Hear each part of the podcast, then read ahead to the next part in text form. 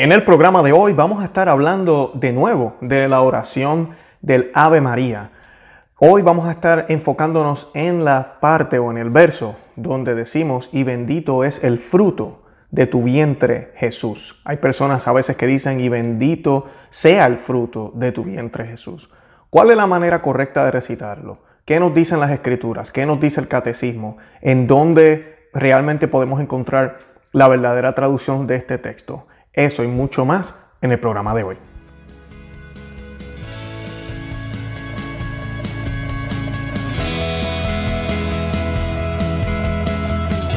Bienvenidos a Conoce, Ama y Vive tu Fe. Este es el programa donde compartimos el Evangelio y profundizamos en las bellezas y riquezas de nuestra fe católica. Les habla su amigo y hermano Luis Román y quisiera recordarles que no podemos amar lo que no conocemos y que solo vivimos lo que amamos. Hoy vamos a estar hablando del Dios te salve María o del Ave María, eh, pero vamos a enfocarnos en uno de los versos, al igual que hicimos en uno de los episodios anteriores. En el episodio anterior nos enfocamos en la frase el Señor es contigo, pero algunas personas dicen el Señor está contigo.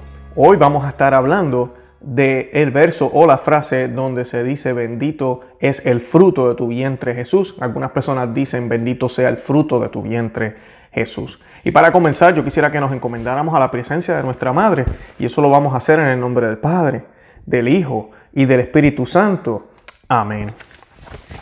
Oh Madre, Reina de Misericordia, vos que estáis tan inmediata a Dios, que sois la Reina del cielo y de la tierra, y sentada en vuestro elevado trono gozáis de la gloria de vuestro divino Hijo, Dignaos dar una mirada a nosotros que somos vuestros siervos y hacernos partícipes de la abundancia de bienes que poseéis. Vos estáis sentada a la mesa del Señor y nosotros colocados en la tierra como debajo de esta mesa divina. Os suplicamos que tengáis piedad de nuestras miserias y nos libréis de ellas. Amén. En el nombre del Padre, del Hijo y del Espíritu Santo. Amén. Bueno, primero que nada, pues para que puedan encontrar una traducción eh, buena, hay diferentes eh, lugares donde usted puede ir. Primero hay que estar bien pendiente a la Biblia que tenemos. Debe ser una Biblia católica, 100% católica, que esté asociada con la Vulgata. La Vulgata es la versión que la iglesia hizo del hebreo y del griego al latín. El latín es una de las lenguas eh, madres o de las primeras lenguas de donde se derivan otras lenguas. Y por eso la iglesia siempre tomó el latín de esa forma, además de que era la lengua vernacular en aquella época. Pero esa lengua nos ayuda a entender el verdadero sentido. ¿A qué me refiero? Hay palabras en diferentes lenguajes, y esto lo sabemos todos, que no existen. ¿ok?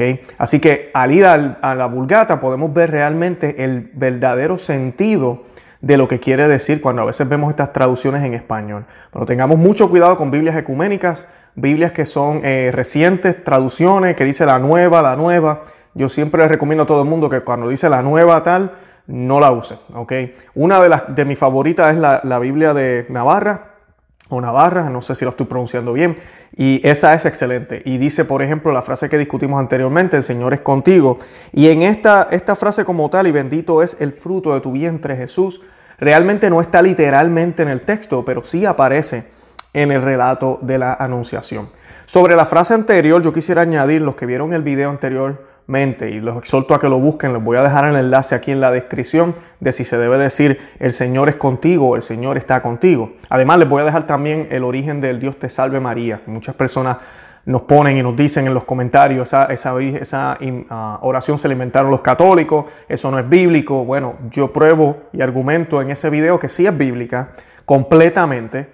Y hay una parte textualmente que también lo es. Así que pues los invito a que vean ese video también pero pues ahí están los enlaces para que se puedan orientar. Pero sobre el Señor es contigo es importante porque hay traducciones que dicen el Señor está contigo. Y esto es bien protestante, bien evangélico. Porque claro, el Señor está contigo. Pues el Señor está con María. Pero realmente nosotros sabemos el misterio de la encarnación. El Señor es contigo, es como se debe decir. El Señor es contigo. El Señor es contigo. El Señor se hace contigo. Ella es la madre de Dios, ella es la madre de Jesús. Por eso es que decimos que el Señor tiene dos naturalezas, ¿verdad? Es una persona, no son dos personas, una, pero tiene dos naturalezas, una divina y una humana. La humana le viene de María. Eso es lo que la Biblia nos demuestra. Él sí fue hombre. Si María no hubiese existido y él hubiese aparecido en la tierra, entonces hubieran dudas de si fue hombre o no. Entonces todo esto cambiaría el, concepto de los milagros, todo lo que él hizo, la cruz, el sacrificio, todo lo demás ya sería distinto, ¿ok? Pero sí, él fue hombre, igual que tú y que yo, y su madre fue María. Pero nos habla también las Sagradas Escrituras que José no era su papá, que el papá de, de, Jesucristo, su padre, era nuestro Padre en el cielo, Dios Padre. ¿Ok? O sea que Él es el Hijo, Hijo con la H mayúscula, Hijo de Dios. Y pues por ende entonces tienes una naturaleza divina también, las cuales no, no, no se contradicen una con la otra. Además de esto, el Señor tiene dos voluntades también. En el catecismo de, San Pío X explican esto también, de las voluntades de Dios. Y Dios tiene, a mí, de Dios no de Jesús. Jesús tiene dos voluntades.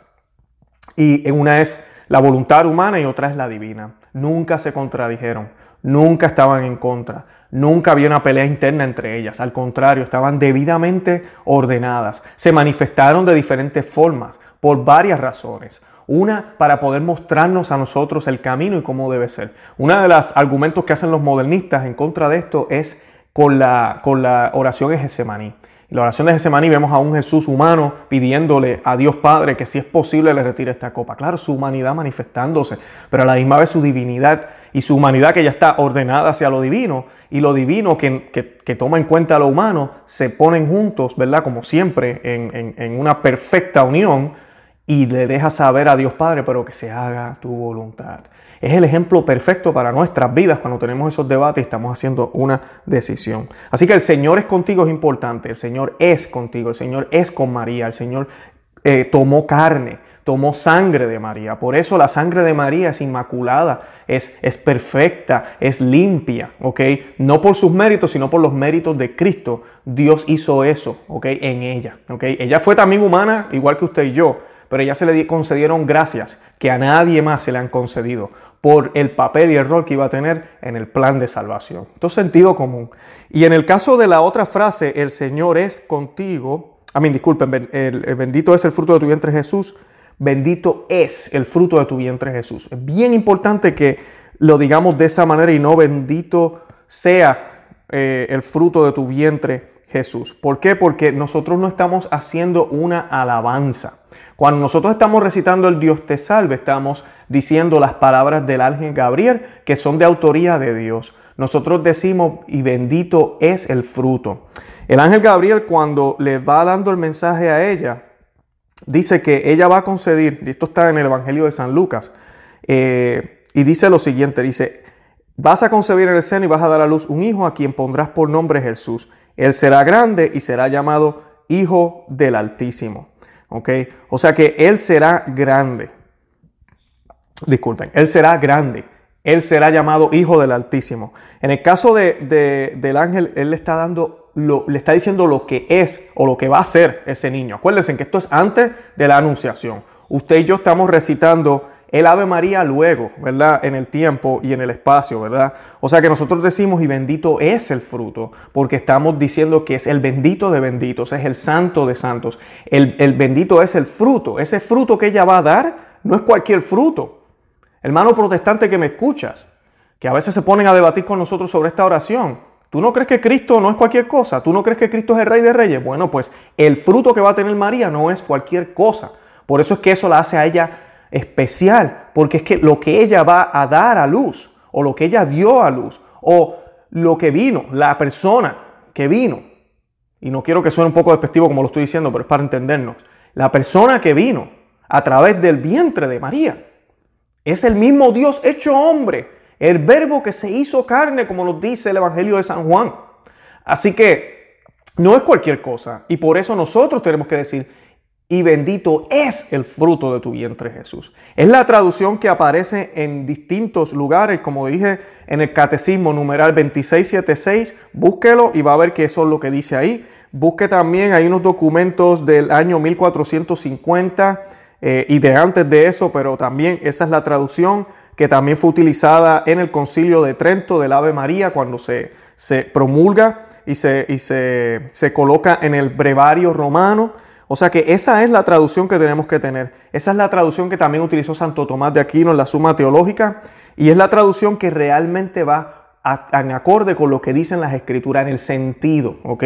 Nosotros no podemos decir bendito sea el fruto de tu vientre, Jesús. No estamos alabando a Dios en ese momento, estamos describiendo que es Dios dentro del vientre de ella. Por eso es que decimos, y bendito es el fruto de tu vientre Jesús. Recuerden que la Ave María es una oración mariana, alabando la obra de Dios. Los católicos no creemos que ella es diosa y no creemos que ella está por encima de Dios, tampoco creemos que está al mismo nivel, sino que creemos que a través de ella podemos llegar a Dios, así como los novios en la boda de Caná pudieron llegar a Dios, así como en Hechos de los Apóstoles cuando el Espíritu Santo baja y se derrama sobre la iglesia, la única persona mencionada con nombre es la Santísima Virgen, porque a través de ella todas esas gracias también se, se, llegan a la iglesia, porque así Dios lo quiso, así Dios lo quiso. Dios no tenía que utilizar una mujer para venir al mundo. Y que me diga a mí, no, si tenía que hacerlo porque es que Él tiene que obedecer las leyes.